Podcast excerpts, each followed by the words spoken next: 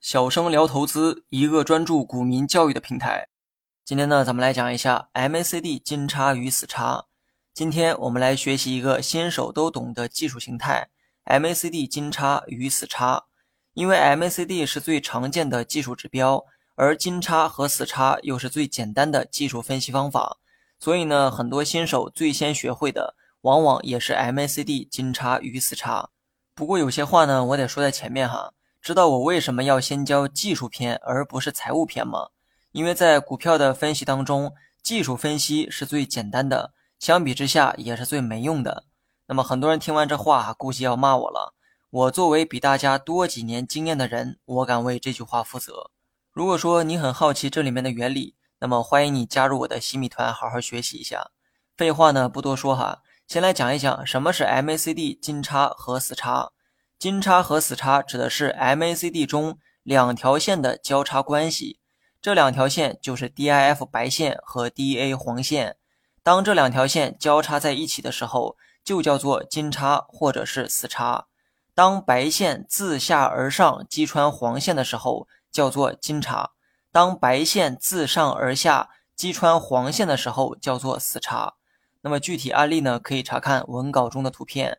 图中画圈的位置就是金叉和死叉的形态。有人呢可能会好奇哈，为什么总是白线主动击穿黄线，而不是黄线主动击穿白线呢？如果这么问，就说明前面的课你没有认真的听讲。之前的内容说过，DA 黄线是 DIF 白线的九日均线，作为均线，它的波动肯定没有白线敏感。善于波动的白线肯定会先于黄线做出方向上的改变。所以每次交叉都会是白线主动。不过呢，话说回来，金叉和死叉到底有什么用呢？答案是判断价格的买卖点。严格来讲，应该叫判断股价的趋势变化。但不知道从何时起，有些媒体为了照顾新手的理解能力，金叉死叉就变成了判断买卖的工具。但不得不说哈，这种形式的表达的确更容易理解。也就是当两条线出现金叉的时候。是买入股票的时机。当两条线出现死叉的时候，就是卖出股票的时机。不管任何一项指标，它们都展示在股票 K 线图的下方，MACD 亦是如此。这是因为多数指标的数据都来自股价的变化，同时也为了方便大家从指标中看出股价变化的趋势。如果单看 K 线图走势，你可能对买卖无从下手，也不知道股票走势如何变化。这个时候，MACD 就给了你一个很好的参考。当 MACD 两条线出现金叉的时候，就代表买入信号，股价呢有上涨的可能性。那么反之，当 MACD 出现死叉的时候，就代表卖出信号，股价呢有下跌的可能。结论呢总是很简单，不过很多人在使用之后也发现了一些问题，那就是不太好用。我们呢以金叉为例，很多人发现，在金叉形成之前。股价呢就已经出现了反弹，而金叉形成之后，股价反倒不涨。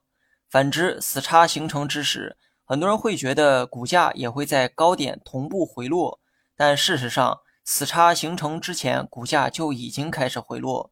价格和指标之间好像总是有一定的时差，金叉买，死叉卖，并没有让他们赚到钱。那么这又是怎么回事呢？